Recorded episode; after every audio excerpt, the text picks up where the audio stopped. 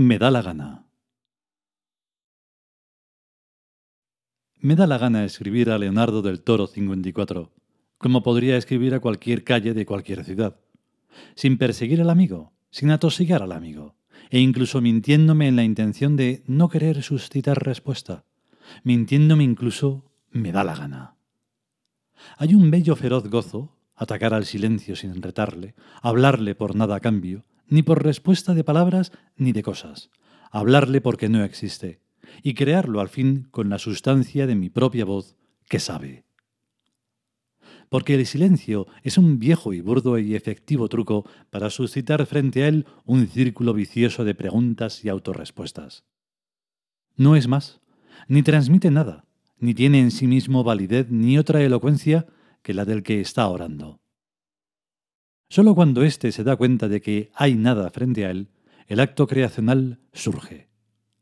Pero el silencio no fue inventado para fomentar actos creacionales, sino para evitarlos, manteniendo al orante en la invariable estéril esperanza de si tal vez algún día el silencio algo se dignará emitir su voz dádiva, y hasta entonces todo debe seguir igual que como se dijo. No, yo no te acepto así, silencio, ya seas ser, idea o cosa. Tú estás obligado, como cada cual, a efectuar una función cada vez más compleja y alta. Tú, oh silencio, debieras saber que conmigo no valen viejos trucos. Saberlo bien, saberlo por experiencia.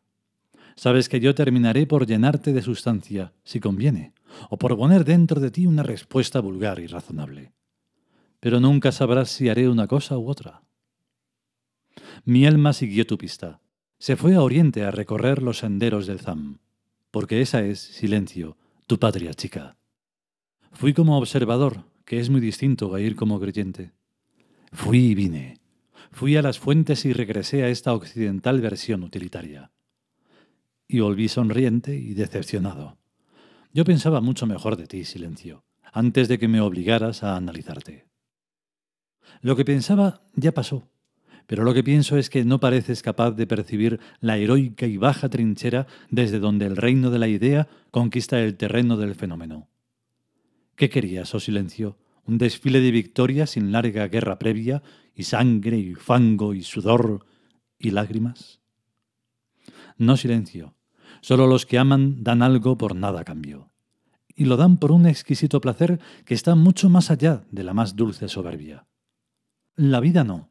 El fenómeno es en extremo exigente en el toma y daca. Pero quien lo paga, lo posee.